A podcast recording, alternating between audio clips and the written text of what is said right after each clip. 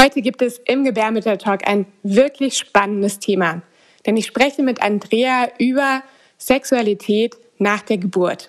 Und vielleicht merkst du schon, dass das für dich auch so wie so eine Art Tabuthema ist.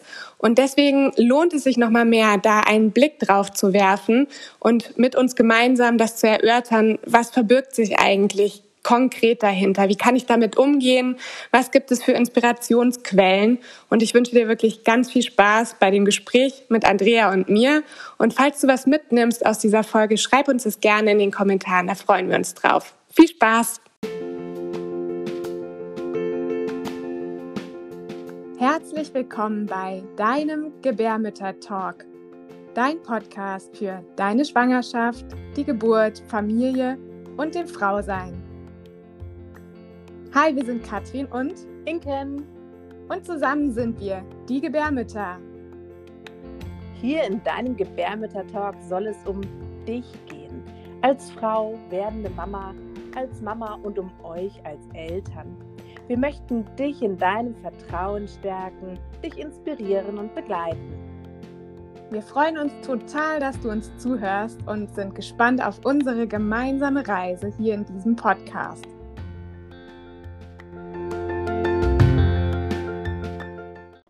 Ja, hallo und herzlich willkommen zu der nächsten Folge im Gebärmütter-Talk. Und heute habe ich eine wunderbare Expertin an meiner Seite, die ja auch schon aus dem Gebärmütter-Talk-Podcast kennt, nämlich die liebe Andrea. Heute haben wir ein echt spannendes Thema, was mich total gekriegt hat. Und zwar ist das Sexualität nach der Schwangerschaft. Und ich habe mich ja schon einmal mit Isa unterhalten über Sexualität, wenn man schwanger ist. Und heute geht es darum, wenn das Baby dann letzten Endes da ist. Und ich freue mich total, dich heute hier zu haben. Und liebe Andrea, du darfst dich erst einmal für alle nochmal vorstellen, wenn du gerne möchtest. Ja, schön, dass ich da sein kann, Katrin. Ich bin Dula, systemische Beraterin, Ritualmeisterin und äh, doziere auch. Und freue mich sehr, ähm, dass ich heute mit dir zusammen diesem wichtigen Thema Raum geben kann. Ähm, es fängt ja eigentlich auch wirklich schon in der Schwangerschaft an und ähm, in der Empfängnis auch, mit der Empfängnis. Da fängt diese Reise an. Und ähm, ja, ich habe in, in, in meinen Mamakreisen gemerkt, äh, immer wenn ich diesem Thema Raum gegeben habe, dass es so dankbar auch angenommen wird, da mal drüber zu sprechen und auch ganz offen und die Gefühle und die Eindrücke und was da alles so in einem vorgeht, den Raum zu geben. Und so habe ich mich diesem Thema noch mehr angenommen und bin in die Tiefe gegangen, denn ich finde, dass einerseits ähm, es so wichtig ist, den Frauen, auch schon den Schwangeren, zu sagen, ähm, ja, wendet euch diesem Thema zu, gebt dem Raum. Ähm, und auf der anderen Seite eben auch Doulas, Hebammen, Yogalehrerinnen, die prä- oder postnatal arbeiten, Heilpraktikerinnen, Coaches, all die, die Menschen, die Frauen in diesem Übergang begleiten, auch eben ja, für, dieses Thema zu sensibilisieren. Genau. Und insofern ist natürlich es ist total schön, dass ich diesen Podcast mit dir machen kann. Ja, ich finde das auch total toll. Ähm, vor allem habe ich mich im Vorfeld an, vor diesem Gespräch nochmal mit meinem Mann unterhalten. Ich habe ja selbst drei Jungs bekommen und wir haben das nochmal so Revue passieren lassen. Wie war das eigentlich damals für uns auch als Paar? Was hat sich da verändert? Und wir haben festgestellt, obwohl wir schon echt richtig lang zusammen sind und auch viel kommunizieren. Aber wir haben festgestellt, bei diesem Thema hört es eigentlich mit der Kommunikation zwischen uns ziemlich auf. Also wir können uns noch daran erinnern, dass wir das immer auch mal angeschnitten haben. Was sind eigentlich deine Bedürfnisse? Was sind die von mir? Aber trotzdem, es ist ein Tabuthema. Es ist einfach ein Tabuthema. Und mhm. ich war fast wie schockiert, dass das selbst zwischen uns so ein Tabuthema ist. Ist das auch genau das, was du so im Herzen trägst, dass du das eben enttabuisieren möchtest, dass du dem, ja, du hast ja schon gesagt, du möchtest dem Raum geben, ähm, aber ist es auch genau das, was dich so packt an diesem Thema?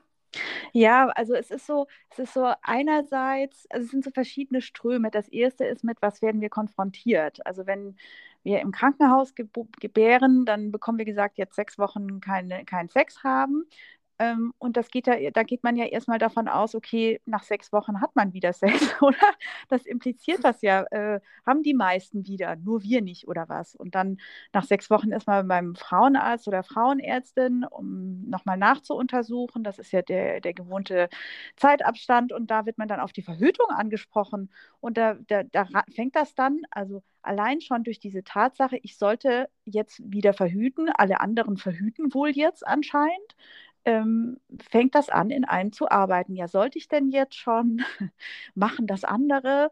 Ähm, und also das ist so das eine, in, in, mit, mit was werden wir äh, konfrontiert. Das äh, zweite ist, werden wir überhaupt darauf vorbereitet? Also ich finde, es sollte Raum in jedem Geburtsvorbereitungskurs oder auch in jedem Gespräch mit der Hebamme oder mit der Dula sein, auch äh, eben im Wochenbett dann später. Also wie, was bekommen wir für Informationen?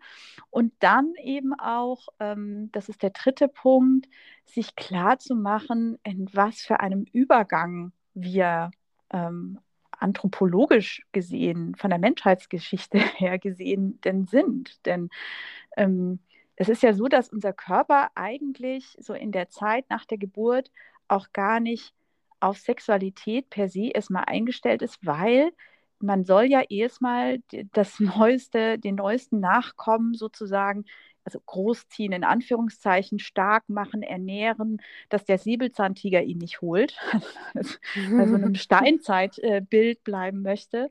Ähm, und die Frau soll heilen, wieder heil werden, sich regenerieren. Und insofern ähm, gibt es ja auch wirklich körperliche Zeigen, Zeichen, die, die wir anerkennen dürfen, die darauf hingehen, dass ähm, eigentlich jetzt Fortpflanzung nicht im Fokus steht in dieser Zeit. Ne? Also die Scheidenlubrikation nimmt ab, die Scheidenfeuchtigkeit. Ähm, wir, wir, viele Frauen haben ja gar keinen Eisprung, während sie stillen und so weiter. Es sind alles rein körperliche Zeichen, die uns auch zeigen dürfen, dass wir das nicht unbedingt müssen. Ne? Also nach sechs Wochen, äh, wie das eben suggeriert wird, dass man da dann wieder Sex haben kann. Also man kann und ähm, also solche Paare gibt es auch, die das auch sehr schnell wieder praktizieren und Lust haben und, und das leben. Aber das gilt es gar nicht zu bewerten. Und mit diesem Blick auf die Anthropologie, auf die Menschheitsgeschichte, ähm, und die, ja, ich sage jetzt mal, Geduld mit sich zu haben, Geduld mit dem Körper zu haben, auch in Dankbarkeit äh, mit dem Körper zu sein, das, das, das hilft erstmal anzuerkennen, wo man steht. Und ja, also es ist schon spannend. Die Kommunikation hört ja wirklich bei vielen Paaren auf. Also da, das ist jetzt gar nichts, also das seid ihr gar nichts Besonderes. Denn ähm, wenn man nochmal den anthropologischen äh, Blickwinkel aufsetzt, eigentlich ist es ja so, dass dann die, die der männliche Part mit äh, Versorgen, Jagen oder, oder je nachdem, der geht ja weiter und auch eben sich weiter fortzupflanzen. Also für die Männer scheint es ja äh, in den allermeisten Fällen, vor allem wenn sie die Geburt gut verarbeitet haben, gar, kein, gar keine Änderung oder gar keine gar, äh, Veränderung zu geben. Und auch das ist anthropologisch begründet, denn sie müssen ja weiter für den Forterhalt der Sippe sorgen und für Nachkömmlinge sozusagen. Und diesen Blick da mal drauf zu haben, das ist so erleichtert und kann vielleicht auch Einstieg in die gemeinsame Kommunikation auch wieder zu haben. Ähm, bieten, nicht zu haben. ja. ja, ich finde es total spannend ansprichst, ne, dass man versucht, sich da in so Normen reinzuquetschen. Was ist denn eigentlich normal? Und eben weil es von der Gesellschaft so suggeriert wird oder an vielen Punkten der Gesellschaft so suggeriert wird, dann ist jetzt der richtige Zeitpunkt, um auch wieder Sex zu haben, sozusagen, fühlt man sich, glaube ich, echt extrem unter Druck gesetzt und man kommt so weg von sich selbst. Also auch wenn man das so in sich spürt, ich bin noch nicht so weit, baut sich da trotzdem so ein enormer Druck auf, finde ich, weil man versucht, diesem Bild so zu entsprechen. Mhm. Oder ja, man versucht es einfach und ähm, das ist so schade, weil, wie du auch sagtest, der Frauenkörper, der macht ja so ein, der vollzieht ein unglaubliches Wunder. Also er bringt ein Baby auf die Welt, er sorgt dafür, dass das Baby ernährt werden kann. Das Herz ist total weit geöffnet für dieses neue Lebewesen und ähm, wirklich zu verstehen, warum es biologisch gesehen vielleicht auch erstmal Sinn macht, keine Lust zu verspüren oder auch wahrzunehmen, dass sich was verändert. Das ist ja auch. Der Körper ist so weit geöffnet nach der Geburt und ähm, damit erstmal so zurechtzukommen und sich damit anzufreuen und ins Spüren zu kommen. Ist so schade, wenn das genommen wird, wenn dieser Druck so von außen entsteht, finde ja. ich. Das sind die großen Geschenke, die wir auch bekommen. Und da, das fängt in der Sexualität auch in der Schwangerschaft ähm, bereits an. Ähm, das, das ist so, ich sage da immer gerne dazu, das ist wie eine zweite Pubertät, die wir durchleben. Dadurch, dass, also du hast so schön gesagt, ne, wir so offen sind, so sensibel und ähm, ja, auch empfindsam, kann sich die Sexualität auch in eine ganz andere Art und Weise verändern. Also ähm, Sexualität heißt ja nicht Penetration per se, ne? also dass der, der Penis in die Vagina gesteckt wird und dann ruckzuck und so weiter, sondern gerade durch diese Veränderung und Sensibilität, die man auch entwickelt, kann sich eine ganz andere Sexualität auch entwickeln. Vor allem, wenn man mal weggeht von Sexualität ist eine Handlung, sondern Sexualität ist eigentlich eher eine Energie. Ähm, es ist ein sich verbinden, ein Fühlen, ein Miteinander sein und dann bekommen ähm, ja, äh, bekommt das Streicheln, das sich näher sein, das Küssen, ähm, also auch die, die, die, die, das Abrücken von bestimmten erogenen Zonen, die man ähm, fokussiert oder das Abwenden auch von umzu, ne? also ähm, das Streicheln, damit, damit, damit man feucht wird oder so, sondern einfach gar nicht so zweckbedingt zu sein, sondern einfach auf dieses Erleben zu gehen, auf das Empfinden, auf das Sinnliche. Das sind so wirklich die Geschenke, die wir auch mitbekommen über so eine Schwangerschaft und eine Geburt. Denn es, eins ist klar, also kurz nach der Geburt haben die wenigsten Frauen Sehnsucht nach Penetration. Ne? Aber natürlich ähm, ist es total schön, das Kind als Manifestation der Liebe mit dem Partner, ist ja eine Verstofflichung der Liebe, ähm, ähm, das, das, das darf ja auch sozusagen nochmal näher rücken und auch näher rücken in der Sex Sexualität und zwar auch in der Sexualität, wo die Penetration nicht im Fokus steht.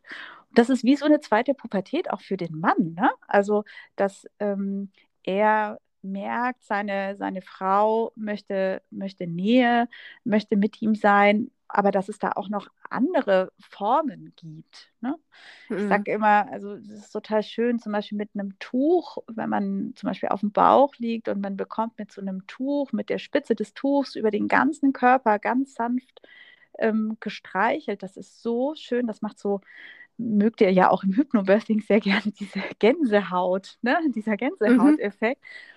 Und wenn ich dann höre, ja, mein Partner macht solche Sachen nicht, dann ist es echt so, ey, mach das einmal bei deinem Partner und der wird das so lieben, dass er das dann sicherlich bei dir auch machen wird. Ja, mhm. also dass man sozusagen wie in der, also dass man mit, mit offenem Herzen und offenen, offenen Händen auch irgendwie und auch neugierig und gar nicht so bewertend, angsterfüllt, mit Erwartungsdruck wie oft, wann und so weiter da reingeht, sondern eher mit so einer Neugier, mit so einem Entdeckergeist ähm, und auch ähm, ja, ge ge geduldig ist mit sich selbst und das gar nicht in so eine wertende Haltung stellt. Und dann eben natürlich klar gut mit dem Partner kommuniziert. Ähm, und dann sind das wirklich Geschenke, die wir mitbekommen und die wir dann zum geeigneten Zeitpunkt auspacken dürfen. Ja. das hast du aber schön gesagt. aber also ich bin jetzt gerade schon beim Partner. Also die erste sexuelle Beziehung, die haben wir mit uns selbst. Ne? Mhm. Und das ist ja, es verändert sich ja so viel äh, während äh, Schwangerschaft und, und, und auch Geburt. Wir machen ganz andere körperliche Erfahrungen. Manche Frauen gehen darin voll auf, manche Frauen ist es eher fremd. Ne? Ähm, also es gibt so, es gibt einen, einen Erfahrungsschatz, den wir in Schwangerschaft und Geburt machen, der muss natürlich erstmal gut verarbeitet sein. Ne? Deswegen ist es so wichtig, dass man das Geburtserlebnis nicht wegdrückt, sondern dass man es eher anschaut, wenn man dazu dann auch bereit ist und dass man auch so die eigenen körperlichen Veränderungen hm, ja, es ein Prozess annehmen kann, ne? Dass man, dass man sich selbst auch entdecken mag. So. Und ich glaube, wenn man Lust auf sich selbst hat, Lust auf das Leben, Lust, also, äh, ne, also Lust ist ein, ein sehr weiter Begriff, aber wenn man Lust auf sich selbst hat, dann, dann, dann kann man sich auch wieder öffnen ne? und kann sich auch wieder dem Partner zuwenden. Und zwar auf eine Art und Weise, die, die dann auch richtig erscheint. Viele Frauen wollen ja, wenn sie so Stillkinder haben, ne, die sagen, oh, ich habe den ganzen Tag jemand an mir hängen. Mm. Ich will einfach auch mal für mich sein. Ne? Das, das darf ja sein. Ne? Also es ist ja nicht so, dass man ähm, eine, eine Sexualität, dass die unbedingt nur ein Aufeinanderhängen oder jemand macht was mit einem und man muss dann darauf irgendwas anderes machen, äh, basiert, sondern das darf ja ja, also man darf sich darauf einlassen, was denn dann ist. Ne? Mm, also ja. was kommt denn dann, wenn das so ist? Ne? Wie, wie gehen wir miteinander als Paar um? Wie gehe natürlich erstmal ich mit mir selber um in dieser Veränderungsphase? Mm. Und das ist für mich wirklich, also der, der Schlüssel ist wirklich mit sich selbst sein, Lust auf sich selbst haben, Lust auf, also mit sich selbst im Leben zu sein, in diesem neuen Leben da auch gut anzukommen. Und ja. dann kann ich mich auch öffnen. Ne? Also so dieses, wenn du dich, ähm, wenn du dich selbst liebst, dann, dann kannst du auch Liebe empfangen. So. Ja, ich glaube, dieses Thema Selbstliebe ist ja sowieso ein sehr großes Thema, ne? womit man vielleicht schon ähm, zu tun hat, bevor man überhaupt Mama wird. Also sich selber zu lieben und zu ehren und sich wertzuschätzen, das steigert sich natürlich dann nochmal, wenn man ein Baby hat, aber damit gehen ja auch ganz viele Frauen schon vor der Schwangerschaft sozusagen um. Und ich finde das total spannend, da mal hinzugucken, ähm, Lust für sich selber einfach zu empfinden, weil vielleicht war das ja auch vor der Schwangerschaft schon gar nicht so, dass sich die Frau selber attraktiv gefühlt hat. Und jetzt hat sie eben ein Baby bekommen und ähm, ja, wie wir alle wissen, der Körper verändert sich ja total. Also da ist am Anfang noch der Bauch ganz weich. Du hast vielleicht auch, wenn wenn du stillst, mit deinen Brüsten ein Thema. Da ähm, kommen ja nochmal ganz andere Themen der Selbstliebe sozusagen auf. Und ich kann mir echt vorstellen, dass das für viele Frauen gerade echt in diesem, in diesem Lebensabschnitt nochmal eine besondere Herausforderung ist. Und gesetzt den Fall, ich meine, du machst ja auch genau diese Seminare wahrscheinlich dafür. Gesetzt den Fall, eine Frau findet sich einfach nicht attraktiv und hat eben schon da ähm, Probleme für sich selber Lust zu empfinden. Wie, wie, wie kann man da den Frauen oder was kann man denen mit auf den Weg geben oder ähm, ja, da wieder so auf Tuchfühlung mit sich selber zu kommen. Hm. Hast du da eine Idee oder mit welchen, wie kann man die begleiten? Was kann man denen unterstützend hm. an die Hand geben, genau in dieses Thema reinzufinden, diese Selbstliebe und diese Akzeptanz der Veränderung des Körpers und des Lebens an sich? Ja, ich, ich glaube, es geht ganz tief, so wie alles, was so mit ähm, Kinder bekommen, auch ganz tief geht. Also es geht ganz tief in so eigene Muster, Glaubensmuster ähm, rein und auch häufig sehr tief in die eigene Kindheit. Ne? Also wie habe ich denn angefangen, meine erste sexuelle Beziehung mit mir zu leben. Ne? Also was habe ich für Feedback darauf bekommen? Wie haben sich meine Eltern dazu verhalten? Was habe ich mir dann da angewöhnt? Wie, wie, wie bin ich mit meinem Körper immer schon umgegangen? Ne? Also das das sind meistens sehr ähm, alte oder ja auch festgesetzte Glaubenssätze, die da hochkommen. Man kann auch noch mal auf die Pubertät gemeinsam schauen. Ne? Wie war das da? Wie waren meine ersten sexuellen Beziehungen auch mit anderen? Habe ich vielleicht immer die Erwartungshaltung, dass die anderen mir von außen das herantragen, dass sie mich attraktiv finden? Also bin ich eher im Außen als vom Innen? Und wenn ich nur im Außen bin, dann kann ich eigentlich gar nicht wirklich tief in Kontakt mit mir selbst sein und auch dadurch gar keinen so tiefen Kontakt mit anderen schaffen. Das heißt, wenn du nach, nach Tipps fragst, ich glaube, ich würde immer gut schauen, wie, wie habe ich denn Sexualität auch als Kind ähm, sozusagen entdeckt, erlebt, in der Pubertät entdeckt, erlebt und was gibt es da für Glaubensmuster, Glaubenssätze und auch interessant ist, warum werden die jetzt vielleicht nach der Geburt nochmal viel mehr getriggert? Und da ähm, gilt es auch nochmal anzuschauen, wir werden ja Mutter und wir werden Vater. Das sind zusätzliche Rollen, die mit in die Beziehung kommt. Und da kommen natürlich unsere eigenen Mutter- und Vaterthemen, die wir als Kind ähm, erfahren, erlebt haben, ähm, oder auch in unserem Umfeld, ähm, wenn uns das sehr stark beschäftigt hat, erfahren und erlebt haben. Und die dürfen dann auch nochmal angeschaut werden. Also wie hat denn eigentlich meine Mutter ihre Sexualität gelebt? Ne? Also war das so total puh? Also dürfen Mütter überhaupt noch Sex haben? Ne? Also meistens sind sie ja so asexuelle Wesen dann, also weiß ich nicht. Also man will sich jetzt als Kind nicht unbedingt vorstellen, wie die Eltern Sex haben, ne? aber trotzdem, also es ist total spannend, da hinzuschauen, ähm, wie die Sexualität auch sozusagen ihm in der tiefen Sozialisierung seiner selbst erlaubt wird, als Mutter oder Vater zu leben. Ne? Mm. Also wenn unsere Eltern uns da eher gemaßregelt haben und wir da, das immer eher so versteckt gemacht haben und auch die Eltern alles so versteckt gemacht haben, na, dann muss man es ja auch verstecken. Ne? Also das sind so, implizit ist das meistens so in einem drin. Das heißt, es ist wirklich wie so eine Pubertät. Man darf noch mal auf so eine Reise gehen.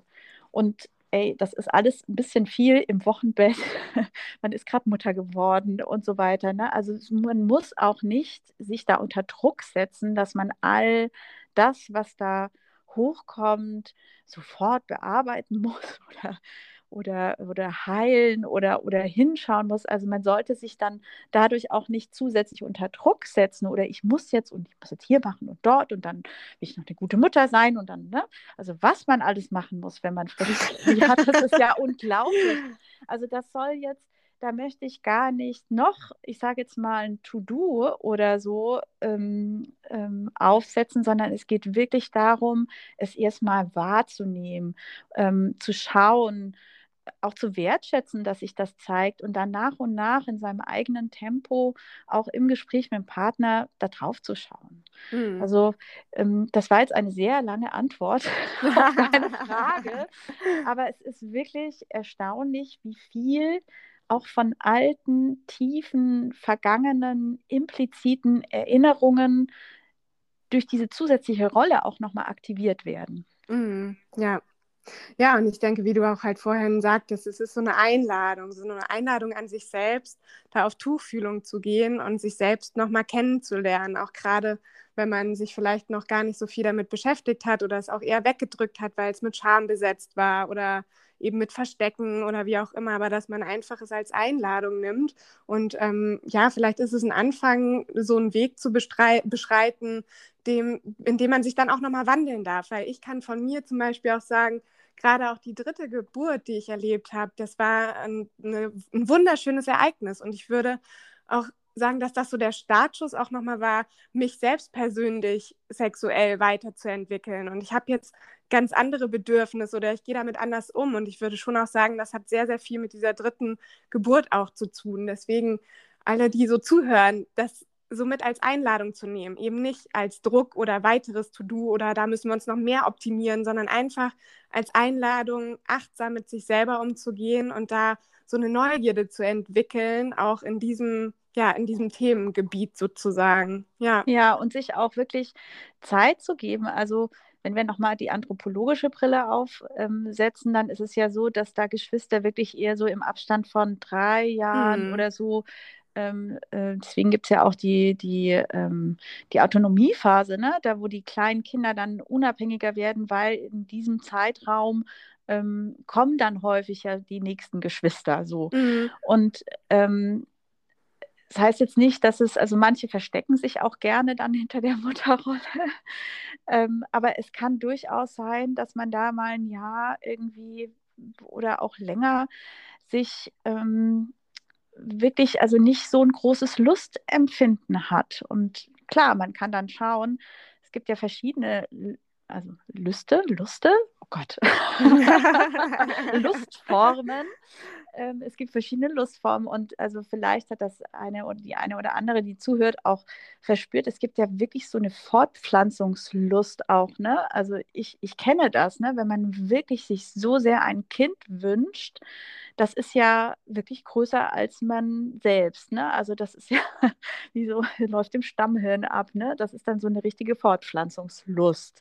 Und dann ist eben die Frage, wenn die nicht da ist, was ist denn dann noch da? Ne? Also, ähm, und wenn da nichts ist, dann ist das auch interessant, da hinzuschauen. Ne? Mhm. Also, ähm, man braucht da auch wirklich so einen unerschrockenen Entdeckergeist und wirklich so diesen Erwartungsdruck von sich selbst zu nehmen. Das, das würde ich, das empfehle ich auch immer, ähm, da geduldig mit sich selbst zu sein und nicht in dieser Bewertung. Ne?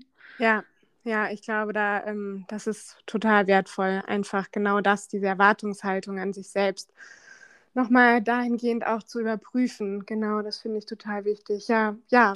Es gibt wertvoll. ja auch immer diese Spielplatz-Talks, nenne ich es mal, so dieses und habt ihr schon wieder, mm. wir haben noch nicht, ah ja, wir haben schon wieder, ja, wie oft, äh, ja, was sagt das denn aus? Also, was sagt das aus? Also, dass sie schon wieder haben, aber und? Also, ähm, das, das sagt gar nichts aus. ja. Und insofern auch, wenn man, wenn man sich in solchen Situationen wiederfindet, dann mal eine Frage stellen, warum interessiert dich das? Was sagt das denn über mich aus, über meine Beziehung? Bin ich dann eine tolle Frau und Mutter und super Wifi, wenn ich jetzt schon wieder habe nach zwei Monaten? Oder, ne? Also das ist so, ja, einfach mal ein paar Fragen zurückstellen, wenn man sich auch in solchen Situationen wiederfindet. Ne? Das ist vielleicht auch ein so Tipp wo ich vorhin, vor, ja, wo vorhin so. nach Tipps gefragt habe. Das ist ja. eigentlich wirklich schön, ähm, wenn man damit konfrontiert wird, wie kann man dem begegnen sozusagen. Ja. Und das einfach mal für die nächste Begegnung auf dem Spielplatz oder sei sie sonst wo, ähm, dass man das mal mitnimmt und einfach mal anders reagiert, als man vielleicht sonst reagiert hätte. ja. Ja. ja, du Liebe, du machst ja genau auch ähm, einen ganz tollen Workshop dazu. Deswegen haben wir uns ja auch heute mit zu diesem Thema getroffen. Ja. Machst du genau das auch, was wir jetzt so thematisch angeschnitten haben? Also wenn jetzt die Frauen Lust verspüren, Lust verspüren, ähm, da noch weiter einzutauchen und noch mehr zu erfahren. genau. Soll auch geben. Was machst du da genau? Also genau diese Themen, die wir jetzt schon besprochen haben, wie kann man sich denn das vorstellen?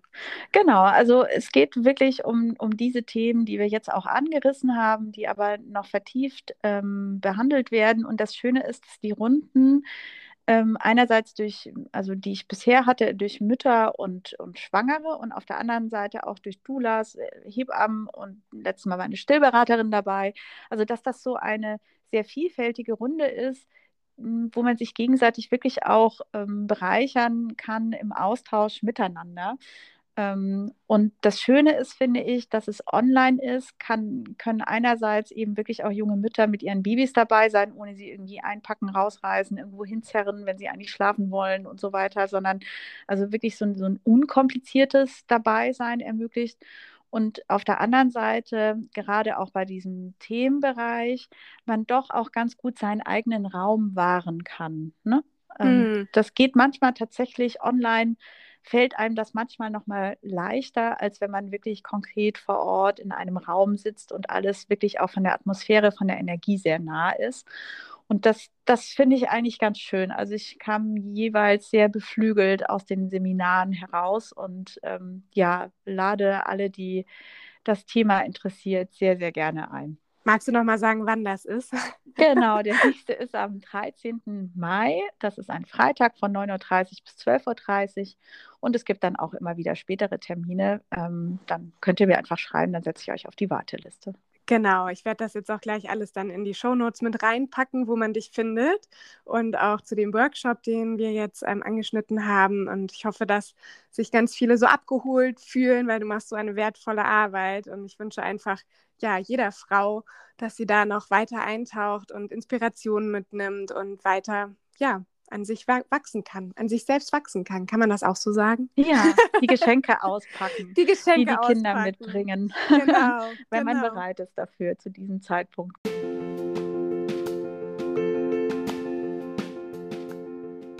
Dir hat der Gebärmütter-Talk gefallen? Dann abonniere uns und hinterlasse gerne ein paar Sterne oder eine Bewertung. Mehr über uns erfährst du auf gebärmütter.de und auf Instagram ebenfalls Gebärmütter. Wenn du magst, komm auch gerne in unsere Facebook-Gruppen. Die eine heißt Schwanger in Hamburg und die andere Austausch und Support für Schwangere während der Corona-Pandemie.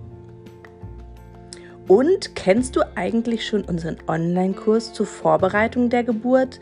Er heißt Deine kosmische Geburt. Dies ist ein Hypnobirthing-Kurs mit Coaching und Kreativität gepaart. Neben über 70 Videos bekommst du ein umfangreiches Workbook und Input von Experten. Zudem erhältst du eine einmonatige Begleitung in Live-Calls in einer Gruppe.